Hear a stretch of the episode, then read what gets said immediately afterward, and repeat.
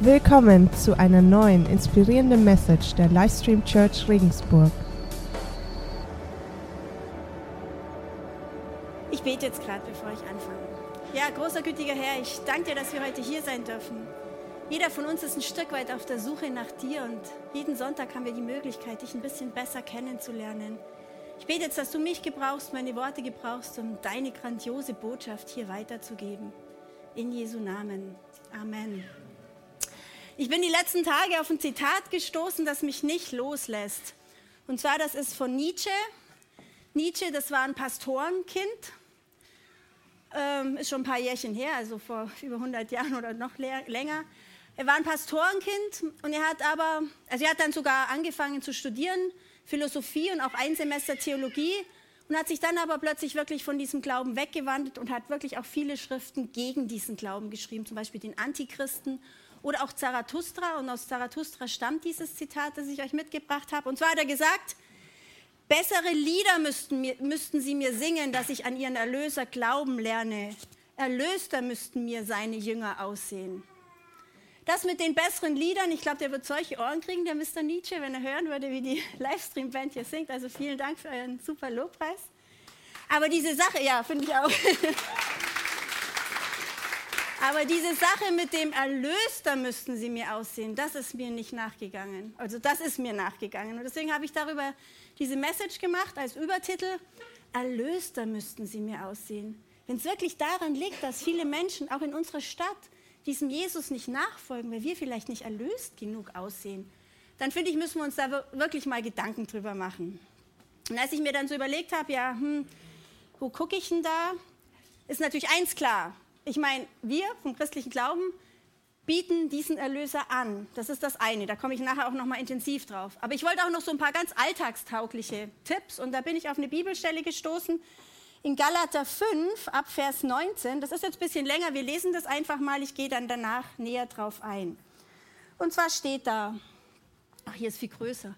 Im Übrigen ist klar ersichtlich, was die Auswirkungen sind, wenn man sich von der eigenen Natur beherrschen lässt sexuelle Unmoral, Schamlosigkeit, Ausschweifungen, Götzendienst, okkulte Praktiken, Feindseligkeiten, Streit, Eifersucht, Wutausbrüche, Rechthaberei, Zerwürfnisse, Spaltungen, Neid, Trunkenheit, Fressgier und noch vieles andere, was genauso verwerflich ist.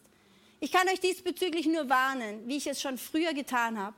Wer so lebt und handelt, wird keinen Anteil am Reich Gottes bekommen, dem Erbe, das Gott für uns bereithält. Also das ist jetzt erstmal niederschmetternd, aber es wird besser. Oh. Die Frucht hingegen, die der Geist Gottes hervorbringt, besteht in Liebe, Freude, Frieden, Geduld, Freundlichkeit, Güte, Treue, Rücksichtnahme und Selbstbeherrschung. Gegen solches Verhalten hat kein Gesetz etwas einzuwenden. Nur wer zu Jesus Christus gehört, hat seine eigene Natur mit ihren Leidenschaften und Begierden gekreuzigt. Ich finde das ziemlich cool. Das ist ja so eine Gegenüberstellung. Ich habe es gleich nochmal zusammengefasst. Es ist im Endeffekt so eine Gegenüberstellung zwischen unserer sündigen Natur und dem Leben, das Gott anbietet. Gehen wir nochmal auf unsere sündige Natur ein. Und zwar, das ist die nächste Folie, da sind die ganzen Sachen nochmal zusammengefasst. Oh nee, da habe ich jetzt einen Vers vergessen. Aber den lesen wir jetzt auch noch. Da wir also durch Gottes Geist in ein neues, ein neues Leben haben, wollen wir uns jetzt auf Schritt und Tritt von diesem Geist bestimmen lassen. Wir wollen nicht überheblich auftreten, einander nicht provozieren und nicht neidisch aufeinander sein. Also da steht jetzt nochmal, was wir davon haben, wenn wir eben eher in diesem zweiten Modus leben. Und jetzt habe ich es nochmal zusammengefasst. Also diese sündige Natur, ich nenne das jetzt mal das Erden-Ich. Also das ist das, was in jedem von uns einfach drinsteckt. Und wenn wir uns da nicht so ein bisschen bewusst dagegen entscheiden, ist das ziemlich schnell auch der Fall, dass man da reinrutscht. Sexuelle Unmoral, Schamlosigkeit, Ausschweifungen, Götzendienst, also all die Sachen, die vorher da nochmal standen. Selbstgerechte Abgrenzung gegen Andersdenkende, Neid, Trunkensucht. Also ich finde, das ist so das ganze Spektrum an, an dem, wie wir eigentlich nicht sein wollen. Und jetzt gucken wir uns nochmal das an, was der Geist Gottes uns anbietet. Also Leben aus dem Geist Gottes. Ich nenne das jetzt hier das Himmel-Ich im Vergleich zu dem Erden-Ich. Beides haben wir in uns, beides können wir uns in uns haben und es liegt an uns, was wir kultivieren. Liebe, Freude, Frieden, Geduld, Freundlichkeit, Treue, Güte, Sanftmut, Selbstbeherrschung. Jetzt mal ehrlich, was glaubt ihr, in welchem Modus sehen wir Erlöster aus? Komm, ihr wisst das. also, ich glaube, im Himmel-Ich ist es schon eindeutig, dass es Erlös darüber kommt. Und ich habe mir jetzt gedacht, das sind jetzt so viele Punkte, die kann ich jetzt natürlich nicht in eine Message reinpacken. Und habe mir gedacht, ich mache jetzt auch mal so eine Reihe wie der Stefan immer. aber nicht so lang, also ich mache nur ein paar Mal. Also ich werde auch nicht auf alle Punkte eingehen. Ich habe jetzt auch nicht mit dem ersten angefangen, sondern ich fange heute mal mit Sanftmut an. Sanftmut, das ist so ein Begriff, der ist uns nicht so geläufig. Sanftmut, man könnte auch einen anderen Begriff sagen, Besonnenheit, Bescheidenheit, Rücksichtsnahme. Es ist verschieden übersetzt. Also es ist auf jeden Fall ein Mensch, der seinen Erfolg nicht auf seine eigene Kraft zurückführt, sondern der weiß, dass es da noch irgendwas mehr gibt, woher er die Kraft kriegt und wofür er dankbar sein kann. Okay, auf, das ist jetzt mein Thema heute, Sanftmut. Der Johannes, die Janina und ich, wir waren an Ostern eine Woche in London. Und da waren wir in einem Restaurant, da war hinten an, hinter den Tischen war so, waren so Tafeln und da konnten Leute was draufschreiben. Und da waren ein paar so Sprüche, die haben mir so gut gefallen. Da ging es um verschiedene Arten von Kapitalismus in den verschiedenen Ländern. Die haben das immer an einem Beispiel mit Kühen so auf den Punkt gebracht. Und zwar das, das als erstes stand Schweizer Kapitalismus. Du hast 100 Kühe, keine einzige davon gehört dir, aber du verlangst horrende Eintrittspreise, damit andere die Kühe angucken können. Dann stand daneben deutscher Kapitalismus. Da stand, du hast zwei Kühe.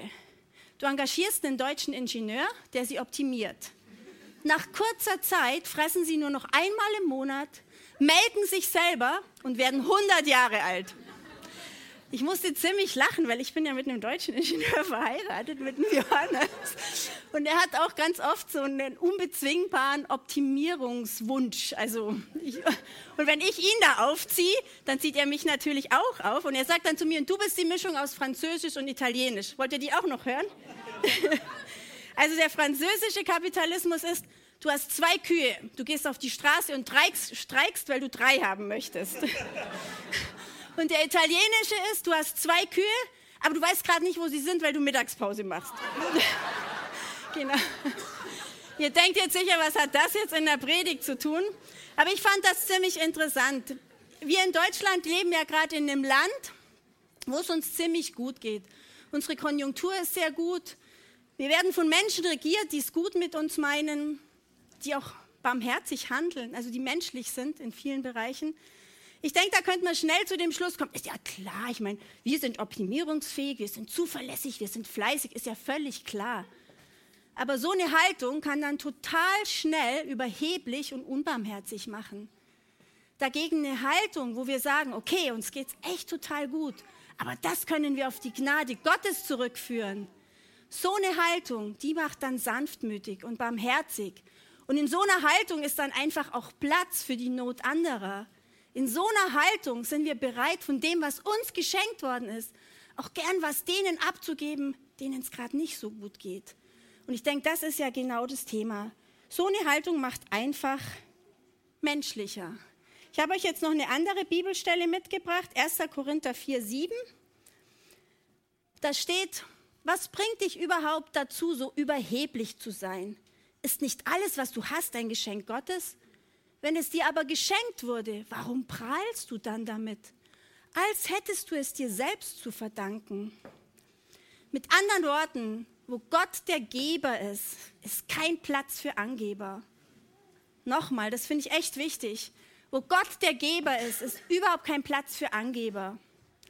Und wenn ich mir so meine, mein Leben anschaue und die Bausteine, die mein Leben ausmachen, dann wird ziemlich schnell klar, dass ich auf die wichtigsten Sachen einfach sehr wenig Einfluss hatte. Ich hatte keinen Einfluss, in welches Elternhaus ich geboren worden bin. Ich hatte keinen Einfluss darauf, ob ich einen gesunden Körper haben werde. Ich hatte keinen Einfluss darauf, ob mir irgendwann auf meinem Lebensweg jemand begegnet, der mir die gute Botschaft erzählt. Ich hatte das Glück, dass es jemand gab. Ich hatte keinen Einfluss darauf, dass ich einen christlichen Ehemann heiraten darf und wunderbare Kinder kriege. Also die wichtigsten Sachen in meinem Leben habe ich wenig dazu beigetragen. Wo Gott der Geber ist, ist kein Platz für Angeber.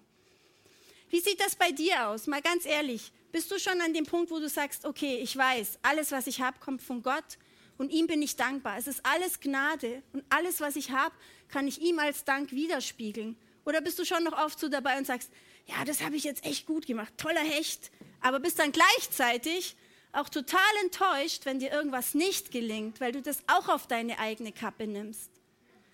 Oder hast du schon diese Gelassenheit, dass du ein Teil des himmlischen Plans bist? Oder kämpfst du deinen Lebenskampf noch aus eigener Kraft? Wo stehst du da? Bevor wir uns, angucken, was Jesus dazu zu sagen hat, habe ich euch noch ein Beispiel mitgebracht. Johannes meinte, ich, nicht, ich weiß nicht so genau, ob ich es nennen kann.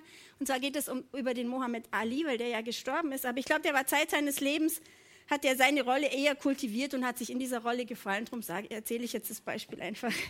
Und zwar, der Mohammed Ali saß im Flugzeug und die Stewardess kommt zu ihm und sagt, Mr. Ali, bitte legen Sie Ihren Sicherheitsgurt an. Mohammed Ali schaut aus dem Fenster und würdigt die Stewardess keines Blickes. Dann kommt die nach zwei, drei Minuten nochmal. Mr. Ali, Sie müssen sich jetzt unbedingt anschnallen. Mr. Ali schaut aus dem Fenster, keine Reaktion. Dann kommt sie nochmal. Mr. Ali, bitte schnallen Sie sich jetzt an. Das Flugzeug möchte starten und wir verzögern. Mr. Ali ganz selbstgefällig dreht so seinen Kopf zur Stewardess und sagt, Superman braucht keinen Sicherheitsgurt.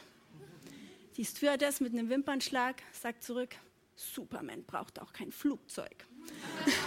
Das fand ich ziemlich cool, weil ich denke mir, Menschen, Menschen, die sich selber so toll vorkommen, werden auch ziemlich schnell unangenehm. Also das ist ziemlich schnell dann so eine Situation, wo man einfach sich nicht so gern in deren Nähe aufhält. Aber wo Gott der Geber ist, da werden wir von Natur aus sanftmütig und dankbar, weil wir ja wissen, dass wir es uns nicht selber zuzuschreiben haben. Ja, der Luca, im Lukas-Evangelium können wir lesen, was Jesus dazu gesagt hat. Lukas 18, 9 bis 4. Jesus wandte sich nun an einige, die in falschem Selbstvertrauen meinten, in Gottes Augen gerecht zu sein und die deshalb für die anderen nur Verachtung übrig hatten. Das ist übrigens auch ganz oft eine Begleiterscheinung. Wenn man so stolz ist und sich selber einfach so toll findet, ist es ganz schnell, dass man Andersdenkende, andere Meinungen verachtet und ausgrenzt. Äh, er erzählte ihnen folgendes Beispiel. Zwei Männer gingen zum Tempel hinauf, um zu beten. Der eine war ein Pharisäer, die Personengruppe, gegen die Jesus echt eigentlich am schärfsten vorgegangen ist, weil die eben diese Selbstherrlichkeit an den Tag gelegt haben. Und der andere ein Zolleinnehmer. Zolleinnehmer, das waren eigentlich die unbeliebtesten Personen. Israel war ja unter dem unter der Herrschaft von den Römern. Und die Zolleinnehmer waren Israeliten, die für die Römer den Job übernommen haben, das Geld von den eigenen Landsleuten einzukassieren. Also die waren einfach überhaupt nicht beliebt. Der Pharisäer stellte sich selbstbewusst hin und betete, ich danke dir Gott, dass ich nicht so bin wie die übrigen Menschen. Ich bin kein Räuber, kein Betrüger und kein Ehebrecher. Und ich bin auch nicht wie jener Zolleinnehmer dort. Ich faste zwei Tage in der Woche und gebe den Zehnten von allen meinen Einkünften. Der Zolleinnehmer dagegen blieb in weitem Abstand stehen und wagte nicht einmal aufzublicken. Er schlug sich an die Brust und sagte, Gott, vergib mir sündigen Menschen meine Schuld. Ich sage euch, der Zolleinnehmer war in Gottes Augen gerechtfertigt, als er nach Hause ging, der Pharisäer jedoch nicht. Denn jeder, der sich selbst erhöht, wird erniedrigt werden, aber wer sich selbst erniedrigt, wird erhöht werden. Ich finde, das Beispiel spricht natürlich für sich, brauche ich nicht viel dazu sagen.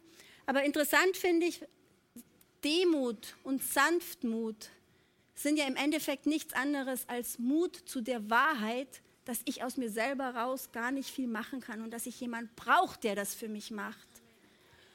Und ähm, wenn man demütig und sanftmütig ist, dann ist in dieser Lebensperspektive kein Platz für Selbstüberschätzung dann ist es, dann ist es nicht nötig, dass ich mich besser oder schlechter mache, als ich bin, weil dann ist es einfach gar nicht so wichtig, wie ich bin. Wichtig ist, wie Gott ist. Ähm, du fragst dich jetzt vielleicht, ja, das klingt ja schon schön, das mit dem Himmel ich und Erden ich. Ich will ja zu diesem Himmel ich, aber wie funktioniert das denn? Da gibt es eine andere Stelle in Matthäus 11, 29, die Jesus seinen Jüngern sagt. Nehmt mein Joch auf euch und lernt von mir, denn ich bin gütig. In der Luther-Übersetzung steht sanftmütig und von Herzen demütig. So werdet ihr Ruhe finden für eure Seelen. Denn das Joch, das ich auferlege, drückt nicht und die Last, die ich zu tragen gebe, ist leicht. Das ist die Sache mit dem Joch, die finde ich sehr schön, da möchte ich ein bisschen näher eingehen. Und auch die Aussage, die Last, die ich zu tragen gebe, ist leicht. Ich glaube, wir denken oft so, das Christliche, naja, so leicht ist es ja jetzt auch wieder nicht. Aber andererseits müssen wir uns mal die Alternativen angucken. Die Alternativen zu diesem Leben sind zum Beispiel, ich sage jetzt mal, so ein Leben aus reiner Selbstverantwortung, wo ich denke, alles, was ich mache, habe ich mir zuzuschreiben. Das, da, da ist dann keine Hilfe da. Da ist auch niemand da, der mir dann mal wieder vergibt, wenn ich Mist gebaut habe. Da muss ich alles aus meiner eigenen Kraft machen. Da bin ich total dieser, diesen schwankenden Emotionen und diesem schwankenden Willen, der in mir drin steckt, ausgeliefert. Das ist die Alternative zu diesem Joch. Oder das Joch der Spaßgesellschaft. Ich renne von einer Party, von einem Festival zum nächsten, muss immer Spaß haben und es wird getrunken. Und ich glaube nicht, dass man im Suff das Leben findet. Und irgendwann wird es dann einfach mal ganz schön hohl. Das sind die Alternativen. Und darum sagt Jesus, das Joch ist leicht. Jesus sagt, nehmt mein Loch, Joch auf euch und lernt von mir. Ich meine, mit Jesus haben wir den besten Lehrer überhaupt, das ist klar. Aber ich möchte jetzt nochmal auf dieses Joch eingehen, weil ich das einfach so ein schönes Bild finde. Ich habe da ein Bild mitgebracht. Ich meine, wir als Stadtmenschen wissen ja gar nicht mehr so ganz oft, wie so ein Joch aussieht. Deswegen habe ich euch eins mitgebracht. Ein Joch ist, ich meine, da gibt es ganz verschiedene Arten, da gibt es welche mit so Bögen, es gibt ganz verschiedene, aber ein Joch ist zusammengefasst einfach das. Das ist ein Holzgestell. In dieses Holzgestell sind zwei Lastentiere eingespannt, die zusammen eine schwere Last tragen. Und Jesus bietet uns an, dass wir uns mit ihm zusammen in dieses Joch einspannen lassen können. Und jetzt denkt mal drüber nach, wenn ihr mit Jesus in diesem Joch seid, dann seid ihr mit dem Schöpfer der Erde in diesem Joch, mit dem, der alle Macht, alle Kraft, alles hat, was man sich nur vorstellen kann. Der zieht mit euch dieses Joch. Und dann könnt ihr euch wahrscheinlich auch ziemlich schnell vorstellen, dass er da den Hauptanteil an der Arbeit macht, oder? Und das ist auch gut so. Und wenn er den Hauptanteil an der Arbeit macht, dann können wir, wenn wir was richtig Tolles geschafft haben, auch Danke Jesus sagen und müssen nicht sagen, oh, was war ich wieder toll, wir können einfach Danke sagen. Und wenn es uns mal wirklich schlecht geht, wenn wir mal schwach sind, dann lassen wir ihn einfach ziehen. Der schafft das. Und wenn der Karren mal so richtig in den Mist reingefahren ist, dann wissen wir, er hat die Kraft, uns da wieder rauszuholen.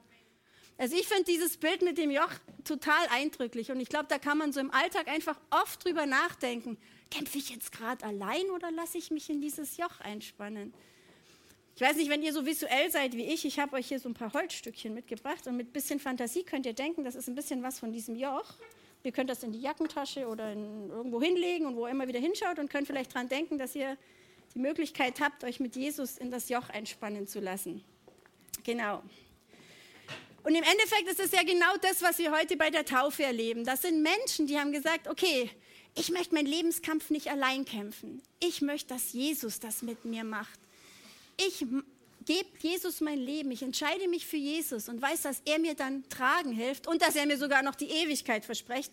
Nichts anderes machen wir heute bei der Taufe, dass diese Leute das einfach vor der Welt, vor der sichtbaren und unsichtbaren Welt verkünden. Und das ist eine total tolle Sache. Ich freue mich da schon riesig drauf. Es gibt natürlich ganz verschiedene Möglichkeiten, wie man da Fortschritte machen kann, sich in dieses Joch einspannen zu lassen. Eine davon ist natürlich Gebet. Und ähm, ich kann euch nochmal, wie immer, wenn ich hier oben stehe, den Gebetsraum ans Herz legen. Wir haben ja mitten in der Stadt einen Gebetsraum, der die, den, die ganze Woche tagsüber offen ist und alle zwei Wochen machen wir ein 36-Stunden-Gebet. Das ist ein Raum, da ist nichts drin, nur Jesus. Und wenn ihr da reinkommt, habt ihr wirklich die Möglichkeit, einfach ganz ruhig zu werden, weil euch nichts ablenkt und mit Jesus in Kontakt zu gehen. Und Jesus sagt euch dann schon, was gerade dran ist. Also wenn man so ganz ruhig wird und nach Jesus sucht, dann lässt er sich total gerne auch finden.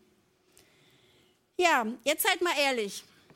Ist das nicht eine super Nachricht, dass, mit, dass wir den ganzen Job nicht allein machen müssen? Ich finde das schon ziemlich überwältigend. Und wenn wir jetzt nochmal zurückdenken an den Herrn Nietzsche, ich meine, Nietzsche hat das so bekämpft, dieses Christentum. Und es ist echt tragisch. Er ist dann verrückt geworden, ist total tragisch gestorben. Er hat diesen Jesus, diesen Erlöser ausgeklammert. Er hat sich nicht auf die Suche nach ihm gemacht. Er wollte ihn nicht. Er hat ihn bekämpft. Aber sein Lebensentwurf ist nicht aufgegangen. Und ich meine, da gibt es viele Beispiele, die ähnlich sind. Er hat es echt abgelehnt, abgelehnt, diese Erlösung anzunehmen, die wir durch Jesus angeboten bekommen. Das ist so großartig. Jesus sagt zu uns, hört zu, kommt zu mir, ich nehme eure Sünden mit ans Kreuz, ich mache euch frei und ich helfe euch im Leben und ich nehme euch alle mit in die Ewigkeit. Das ist so, so grandios. Wir haben zwei Angebote für euch. Einmal das Care-Team, da hinten ist so ein, so ein äh, Aufsteller. Da sind Leute für euch da, die mit euch beten. Ihr könnt ihnen einfach sagen, was gerade in eurem Leben abgeht und die tragen das gemeinsam mit euch vor Gott. Und wenn ihr Jesus jetzt einfach noch gar nicht kennt und sagt, na ja, also das mit dem Himmel ich und mit Jesus, das ist ja schon interessant, da würde ich schon gern mehr drüber wissen, dann habt ihr verschiedene Möglichkeiten.